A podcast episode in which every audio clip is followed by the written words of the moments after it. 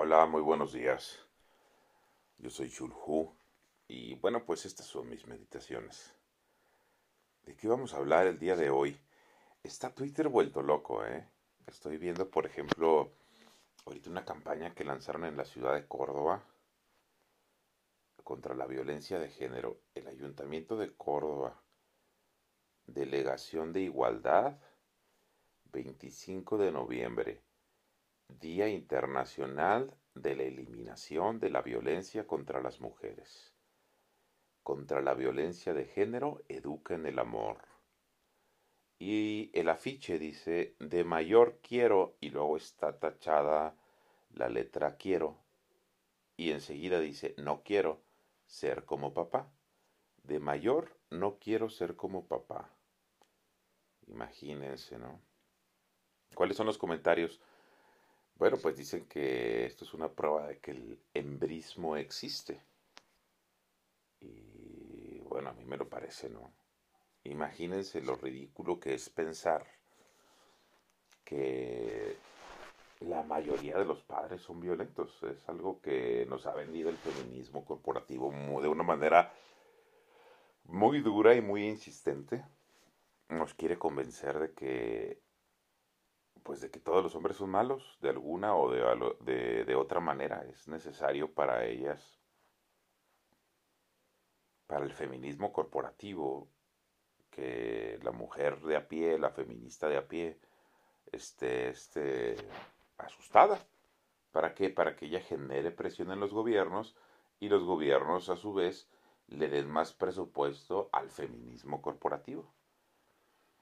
Pero bueno, vamos a ponerlo de esta forma. Vamos a imaginar que los reclamos de las feministas son reales. Y digo imaginar porque no lo son. O por lo menos a mí no me lo parecen. Tal vez no debería estar diciendo esto en un podcast donde me escucha mayormente las mujeres. Pero tal vez esa sea la razón por la que debería justamente estar alzando la voz. Así que espero no herir susceptibilidades y también espero que me lo tomen de la mejor manera posible. Pero bueno, vamos a ver. Suponiendo entonces que el 99%, el, no sé, perdón, al revés, que el 1% de los mexicanos sea violador, el 1%, cosa que es un número altísimo, ¿no? Estamos hablando de que se cae en una falacia de generalización. O sea, porque el 1% son violadores, la están cargando el 99%, como con su onda esa del violador eres tú. Este, pues no, el violador no soy yo, el violador es el violador y el violador es el 1% suponiendo de los mexicanos, ¿no? Tenemos 120 millones de mexicanos, 60 son hombres, pónganle que 40 están en edad de violar. Y esos 40 millones de mexicanos, eh, el 10% serían 400 mil te digo, perdón, de esos 40 millones de mexicanos, el 10% serían 4 millones eh, y el 1% de 4 millones sería 400 mil. Suponiendo que tengamos 400 mil violadores en el país, no da como para generalizar que 60 millones de hombres son violadores. De 400 mil a 60 millones de hombres hay mucha diferencia. Y claro, el porcentaje anda más pegándose al 0.01%. Y de hecho, sentencias firmes en el país básicamente no hay. Entiendo que el reclamo va de que no podemos salir, de que no podemos esto, de que no podemos lo otro. Pues sí, es verdad, pero pues tampoco los hombres podemos salir. O sea, lo que quiero decir es que el patriarcado no existe, básicamente. O tal vez sí. Pero no somos nosotros los hombres los creadores o los reyes de ese patriarcado. En realidad somos víctimas de ese patriarcado y ese patriarcado pues probablemente sean tres o cuatro personas allá arriba desconocidas que sabrá la madre quiénes son. Pero en general el hombre de a pie pues tiene las mismas desventajas que tiene la mujer de a pie. Incluso creo que tiene muchísimas más desventajas. ¿Qué quiero decir? Bueno, pues el hombre tiene eh, definitivamente pues, mayores tasas de suicidio, mayores tasas de deserción escolar, existe lo que existe, lo que se llama el, el piso de barro, que es algo de lo que nunca queremos hablar, pero también existe el piso de barro. ¿Qué es el piso de barro? Bueno, pues el piso de barro es este lugar donde están los hombres indeseables, donde están los hombres que nadie se quiere casar, los incasables, ¿no? Eh, esto es tan cierto que existe literalmente una casta en la India que ni siquiera se considera humana, o sea, son considerados literalmente animales simplemente porque pertenecen a la casta más baja. Y ellos evidentemente son personas que pues probablemente nunca van a estar este casadas o nunca van a tener la oportunidad de estar con con alguien, ¿no? Y nosotros, pues en cierta manera, ah, les dije que me estaba levantando, ¿verdad? En cierta manera lo vemos bien. Y este piso de barro, que así es como se le conoce, pues existe en todos los países. Eh, de la misma manera que existe un fenómeno que se conoce como la hipergamia. ¿Qué es la hipergamia? Todas las hembras de todas las especies se quieren casar con un macho que sea superior a ella. ¿Me explico? Es normal. Es algo que ayuda a que, a que la, la raza humana evolucione. De tal forma que, bueno, pues es normal que la mujer tenga este fenómeno que se llama la hipergamia, quererse casar con hombres de un mayor estatus que él, eh, que ella, y el hombre pues no tiene este concepto de la hipergamia, entonces el hombre se casa con cualquier mujer, ¿no? De un estatus superior o de un estatus igual o de un estatus inferior. Vamos a ver, este, este mes además es el mes del masculinismo, este mes se supone que es eh, noviembre de no rasurarse. Y bueno, ahorita o seguramente hablaremos en algún punto de esto de que noviembre se supone que es un mes para el hombre, ¿no? Para pues para visibilizar sus problemas. Claro, para los, los, problemas de los hombres son invisibles ante los problemas de las mujeres. Es un poco como el apartheid, ¿no? El apartheid en Sudáfrica era pues básicamente ningún negro puede tener trabajo hasta que todos los blancos tengan. Entonces ahorita el feminismo corporativo en el que estamos cayendo es, o sea, ninguna mujer puede morir, que se mueran todos los hombres. Lo cual, pues no tiene sentido, ¿no? En fin. Hombres sin hogar, 62%. Mujeres sin hogar, 38%. Esto es para el centro de homeless en Estados Unidos. Una diferencia enorme, 62-38. Pero se dice que la pobreza tiene rostro de mujer. Víctimas de homicidio, 77-4 hombres, 22-6 mujeres. Y aquí siempre está el pretexto, es que los hombres los matan otros hombres, pero ¿qué más da? ¿En serio por qué se aferran a ese argumento tan tonto? No puede existir la justicia de autor. O sea, a una persona la mata un asesino que tiene agravantes porque era tu pareja, etcétera, etcétera. Por supuesto que tiene agravantes, pero el delito ya está tipificado. Y tipificar, tipificarlo de otra manera es victimizar a los hombres. O sea, ¿qué más da que yo me mate un hombre o me mate una mujer? Yo no soy asesino, o sea, lo que les decía. No dudo que el patriarcado exista. Pero pues es un grupo de hombres, a lo mejor narcos, a lo mejor políticos, que nos están matando a todos parejo. Entonces no me parece que sea un patriarcado, me parece más bien que es una élite abusona de políticos o de empresarios.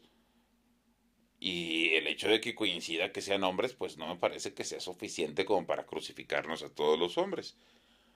Custodia de los hijos, 82.2 contra 17.8 yo tampoco, yo tampoco recomendaría, si estás metido en un asunto de custodia de tus hijos, contratar un abogado. Porque si de todos modos vas a perder, lo único que estás haciendo es ayudar al sistema este que se han montado los abogados y el Poder Judicial, pues a darle vuelta al dinero. O sea, de todos modos no vas a ganar como hombre. No hay manera de ganar como hombre. ¿Para qué pelear? A veces la mejor manera de pelear es no haciendo nada. Graduados en universidades, 40% hombres, 60% mujeres. Y hace poquito estaba platicando con una amiga con esto del impuesto ver, eh, el impuesto rosa, ¿no? Y me, me, decía que las mujeres no van a la escuela porque tienen eh, sus días y, bueno, pues eso hace que no estudien y eso no les da un piso parejo, me decía ella. Entonces, por eso, pues estaría bien que no tuvieran impuestos o que incluso fueran gratis las toallas sanitarias. Y le digo yo, bueno, pero actualmente ya se gradúan más mujeres de las universidades que hombres. ¿A qué te refieres con que no hay piso parejo? Número uno. Número dos, y porque además me decía, es que nosotros no escogemos ser menstruantes. Digo, bueno, pues un niño que lo sacan del trabajo para la pizca del café y sacan al niño porque es más fuerte que su hermana, pues también es una razón biológica de que lo hayan sacado de la escuela con la diferencia de que él se va al campo y no va a regresar nunca. Se va a pasar de piscar café a piscar amapola, a sembrar amapola, a traficar amapola. Y de todos modos nos estamos enfocando en proteger a la mujer que ya se gradúa más de la universidad, que falta tres o cuatro días, no toda su vida, y también es por razones biológicos, biológicas no sé, increíble. Suicidios 77 7 hombres, 22 1 mujeres. Por supuesto, por supuesto que el hombre siempre ha tenido tasas de suicidio mucho más altas y es un problema también totalmente invisibilizado. Hace poquito estaba escuchando un panfleto de podcast que se llama Brujeres y hablan ahí de, del autismo, ¿no? Y se ponen a hablar un montón, un montón del autismo y se les olvida mencionar que el autismo se da principalmente en hombres. ¿Por qué? Pues porque no es necesario visibilizar el problema cuando se trata de varones. Lo mismo que el suicidio. Ah, pero bueno, este es un dato que sí es importante para las feministas eh, echar por, por echar ahora sí que debajo del tapete. Abusadores de sus hijos, ahí se lo lleva 64% mujeres 36% hombres. Esta, la fuente es childwelfare.gov. Esto es normal, lo puedes ver cada 28 días en cualquier supermercado. No todas se ponen violentas, no todas no se saben controlar, pero si vas a cualquier Walmart, vas a cualquier al super y vas a ver a mujeres que les quitan su frustración con sus hijos. Eso es algo de lo más común. Es algo que incluso lo tenemos asumido como sociedad. Y aquí está, ¿no? Y ni hablar de los infanticidios, porque también es una mayoría abrumadora lo de las mujeres. Entonces podríamos decir que así como los hombres matan a sus esposas, pues las mujeres matan a sus hijos. Y nadie estamos haciendo una generalización. Y de hecho las mujeres los, matan desde antes de nacer, a veces sin avisarle al padre. Eh, lo cual pues si fuera su carga genética exclusiva, lo entendería, pero la carga genética es de los dos. No lo sé, ya hablaremos otro, otro día del tema del aborto, que también está súper calientito. Muertes en el trabajo. Aquí hablamos otra vez del el piso de barro. ¿Por qué el 93% de las muertes en el trabajo pertenecen a hombres y solamente el 7% a mujeres? Bueno, por el piso de barro. Estábamos hablando de esos trabajos que las mujeres no quieren hacer, que los hombres no quieren hacer y que literal mandamos a la parte más baja de la sociedad masculina a hacerlos. A los mineros, a los albañiles, a los que están limpiando nuestras alcantarillas, etcétera, etcétera. A los que se suben a nuestras antenas, a los postes eléctricos, a los edificios. Ellos son los que están muriendo 93%. Entonces, tampoco hay que ponernos en el plan de decir, pues nosotras queremos todas las carreras universitarias y queremos todos los puestos de poder y queremos que los hombres se sigan muriendo. Deberíamos de tener acciones para equilibrar las muertes en el trabajo. Las muertes en el combate son 97.7 hombres y 2.3 mujeres. Y esto es la Federación of American Scientists. O sea, no existe tal cosa como un privilegio masculino como nos lo quieren vender las feminazis. Lo que sí existe, o femilocas, como me gusta a mí decirles de cariño. Y siento mucho que la mayoría de mis, de mis eh, podescuchas sean mujeres. Prometo compensarlas. Ah, porque de hecho eso es algo que les quería platicar. En lo que busco en lo que busco otro gráfico, les voy a platicar que he estado grabando ahí como que de vez en cuando grabo un poema, de vez en cuando grabo como alguna nota random que se me ocurre en el día o, que me voy topando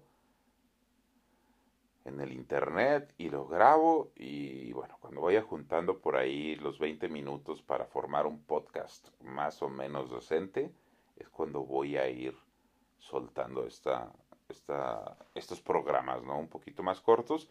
Y ahí me gustaría incluir algo de, de poesía, ¿no? Voy a sacar ahí uno de datos random y voy a sacar uno de poesía. ¿Por qué? Pues porque me gusta un montón la poesía y por supuesto que vamos a hablar de poesía en este podcast.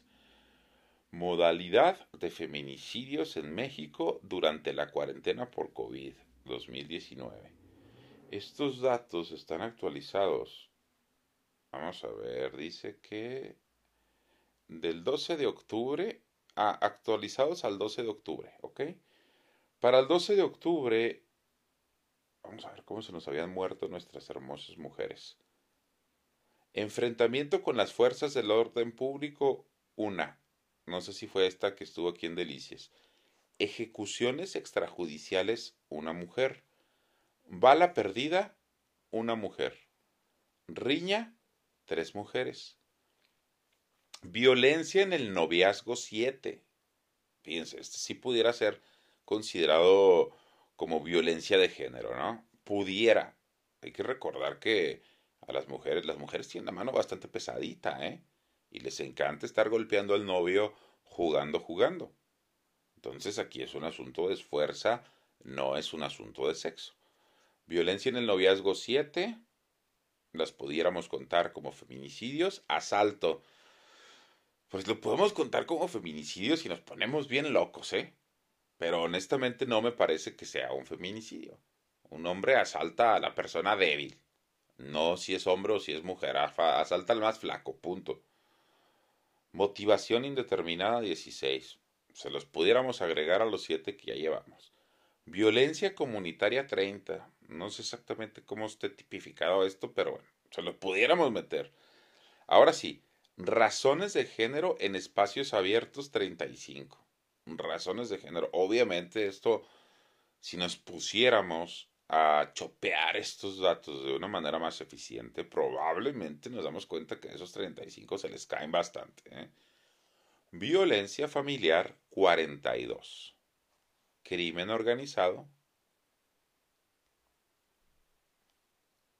252 mujeres murieron por crímenes relacionados con el crimen organizado. 252.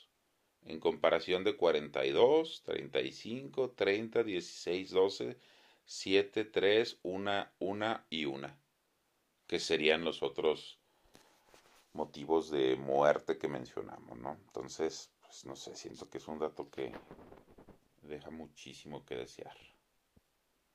Y por aquí tenía otro dato que también me parece interesante. Eh, dice,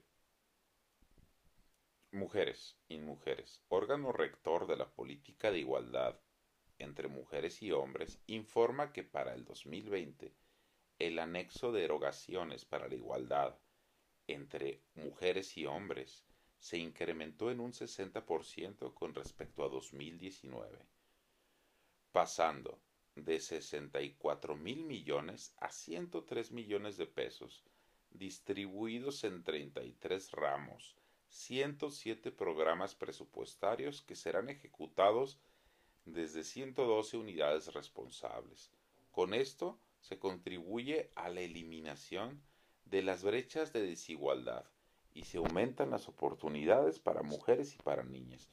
Se aumentan las oportunidades ya dominan también el gasto mundial. Según los estudios de marketing, las mujeres controlan el 80% del dinero del mundo. No que lo ganen, que controlan cómo se gasta y dónde se gasta. Pero de todos modos, hay gente que considera que la mujer está oprimida. Bueno, me aguardo mis comentarios al respecto. Honestamente, siempre lo he considerado ignorancia pura y dura. Eh, vamos a ver qué más encontramos por aquí. Porque les estaba hablando de que estamos en el mes del masculinismo. Y bueno, vamos a leer. Es el 19 de noviembre, ¿no? El día del, del masculinismo, según tengo entendido. Vamos a leer un poquito de lo que dice aquí el manifiesto masculinista. A ver qué les parece. Dice el punto número uno. Y ya les voy a decir cuáles estoy de acuerdo, cuáles no. Y seguramente le vamos a dedicar otro programa para hablar de Movember. Que se supone que los hombres no se deben de rasurar en noviembre de la misma manera que no se deben de autocomplacer en septiembre. ¿Ok? No Fab September y Movember. Punto. Son los dos nombres que tenemos. Denunciamos que la violencia contra los varones por parte de las mujeres es considerada un tabú social. No violencia física, pero qué buenas son para la violencia pasiva-agresiva, también existe. Exigimos que haya un teléfono de ayuda contra hombres maltratados por mujeres, así como ayudas económicas y casas de acogida. Pues sí, probablemente sería algo justo, eso sí sería algo equitativo, eh, a lo mejor una casa por cada 10 de las mujeres, algo así sería la proporción justa, porque tampoco es que a los hombres los golpeen tanto. La violencia del hombre es mucho más psicológica. Exigimos que la custodia de los hijos sea compartida por igual, sin importar el género. Esto es una patada, ya saben dónde, ¿no? O sea, hablamos de igualdad, pero el hombre tiene un montón menos de días de paternidad.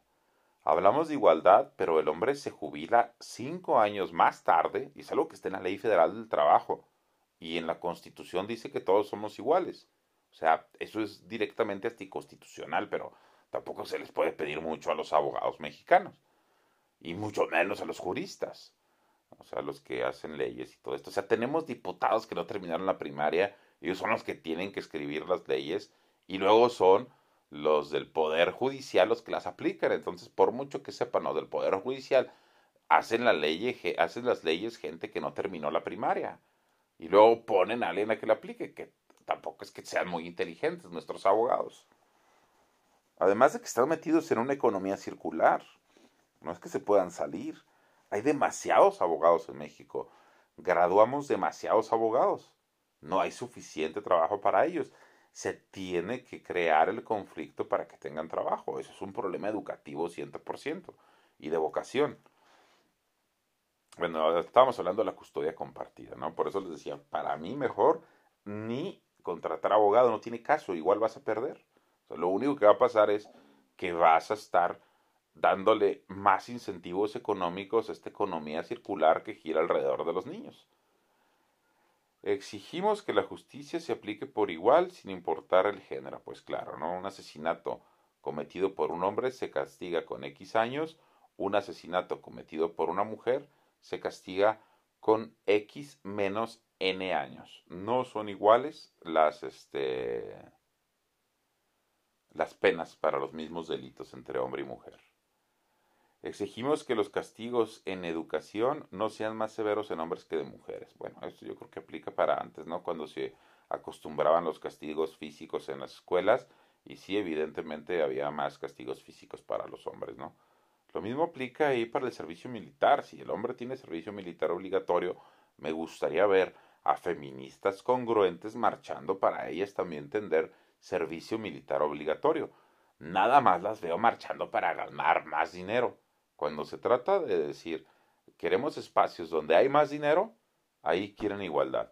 Pero cuando se trata de decir espacios donde hay menos dinero, ahí no quieren igualdad. Entonces no es un, no es un movimiento de igualdad, es un movimiento de poder.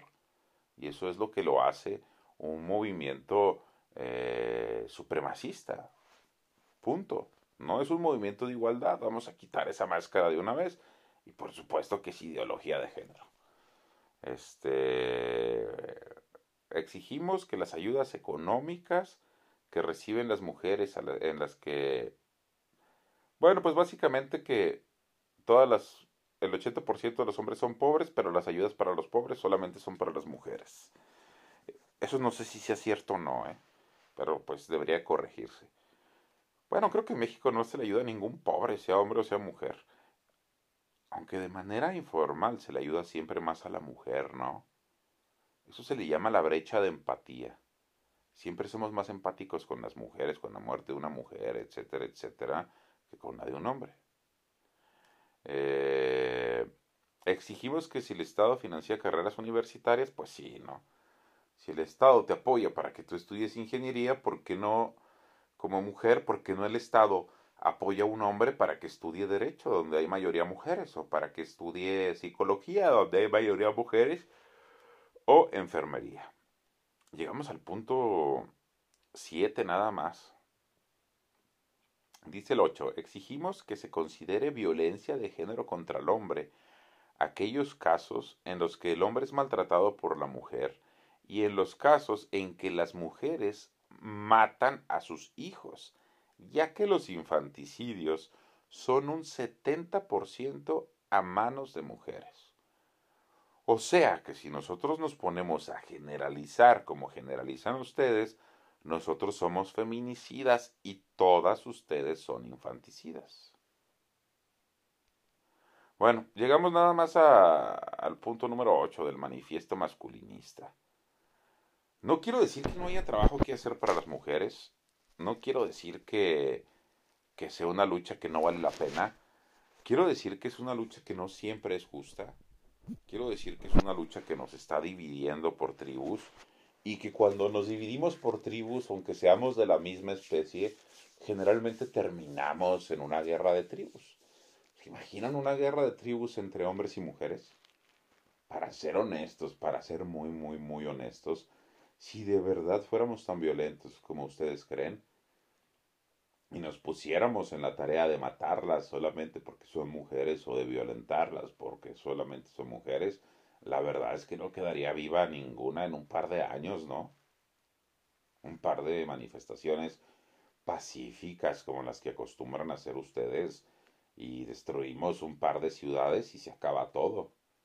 O sea, no que se acabe todo, lo que quiero decir es que pues queden claro que podemos ser realmente violentos y que realmente es solamente el punto 01 el que es violento. Si nos pusiéramos todos los hombres a, en el plan en el que se ponen nuestras queridas femilocas a destruir una ciudad y hacerlo en un par de ciudades, un par de marchitas pacíficas como las que acostumbran ustedes, y dejamos bien claro que, que el patriarcado pudiera existir si quisiéramos, pero que no existe. Existe una élite que se que abusa de todos los seres humanos parejo, hombres, mujeres, niños, niñas. Punto. Y que esa élite se beneficia de la división, sin contar el feminismo corporativo. Bueno, hay autoras, ¿eh? O sea, no. Creo que es otro error. Lo último que voy a decir del feminismo. Imagínense qué tan tonto es un hombre que piensa que por tener cierto tipo de órgano sexual puede opinar en política. Y también ese hombre piensa que porque una mujer tiene otro tipo de órgano sexual, no puede opinar en política. Bueno, pues así de tontas se ven las mujeres que dicen no útero, no opinión. ¿No se acuerdan que ustedes fueron privadas de votar por sus órganos sexuales? O sea, fueron privadas de opinar por sus órganos sexuales. Y ahora quieren privar al hombre de opinar por sus órganos sexuales. Eso es una contradicción enorme. Además que no tiene su carga genética exclusiva. Entiendo que ustedes son las personas gestantes. Eso me queda claro. Pero es como la menstruación. Ustedes no lo eligieron. Entonces, pues no es un derecho exclusivo y no es algo que las mujeres sean las únicas que tienen derecho a opinar. De ninguna manera. Porque entonces no tenemos libre expresión y, y además es una decisión tan importante para nuestra sociedad que no se la podemos dejar nada más a las mujeres.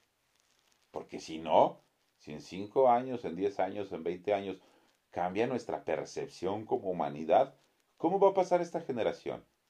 ¿Como la generación de mujeres asesinas y de hombres que se lo permitieron? No.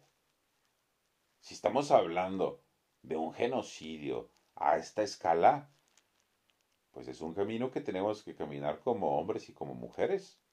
Porque no les gustaría a las mujeres enfrentarse a la historia dentro de 100 o 200 años y decir, pues sí, en el siglo XXI las mujeres literal asesinaban hombres y mujeres a diestra y siniestra y los hombres se lavaron las manos. Ahorita estamos viendo la historia pequeña, pero la historia grande se escribe con siglos, con milenios. No hay que dejarnos confundir por modas pasajeras. Espero no haber sido muy ofensivo. Este, igual este, voy a cerrar, voy a agregar un poemita al final, hablando de la mujer, algo bonito me voy a encontrar para la mujer, para si las ofendí mucho, no se me ofendan tanto mis queridas y estimadas mujeres y también queridas y estimadas femiloquitas que escuchan mi podcast. Bueno, pues yo soy Chulhu. Estas fueron mis meditaciones. Prometo pronto ponerle una introducción al podcast y voy a hacer una pausa, voy a buscar algo lindo que leerles y me despido de una vez. Hasta luego. Nos escuchamos luego. Gracias por pasarse por mi podcast. Este poema es un poema viejo o es una poesía. No sabría decir bien cuál es la diferencia entre poema y poesía. Y es un poema al padre que antes decía Paco Stanley. Qué curioso, ¿no? No sé quién sea la letra. No creo que sea de él. De hecho, alguna vez leí que no era de él. Creo que él solamente escribió un poema en todo lo que recitó, porque tiene como cuatro o cinco discos de poesía. Este. Y solo uno era de él. Y no era tan bueno, era regular. Poema al padre. Oye, negra, ¿te puedo hablar? Ya los chicos se han dormido, así que, así que deja el tejido, que después te equivocas.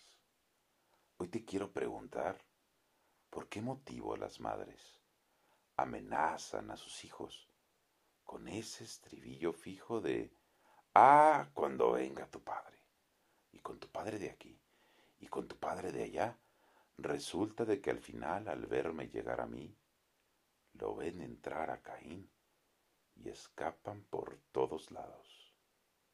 Y yo que vengo cansado de trabajar todo el día, recibo de bienvenida una lista de acusados. Tú empiezas con tus quejas y yo tengo que enojarme, igual que hacía mi padre al escuchar a mi vieja. Entraba a fruncir la ceja apoyando a ese fiscal, que en medio del temporal se erigía en defensora. Lo mismo que tú ahora, que siempre me dejas mal. Si los perdono, ¿qué ejemplo?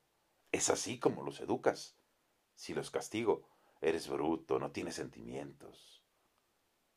A mí, a mí que llegué contento y no tuve más remedio que poner cara de serio y escuchar tu letanía. A mí, a mí que me paso el día pensando en jugar con ellos. Yo sueño en llegar a casa y olvidarme felizmente del trabajo, de la gente y de todo lo que pasa.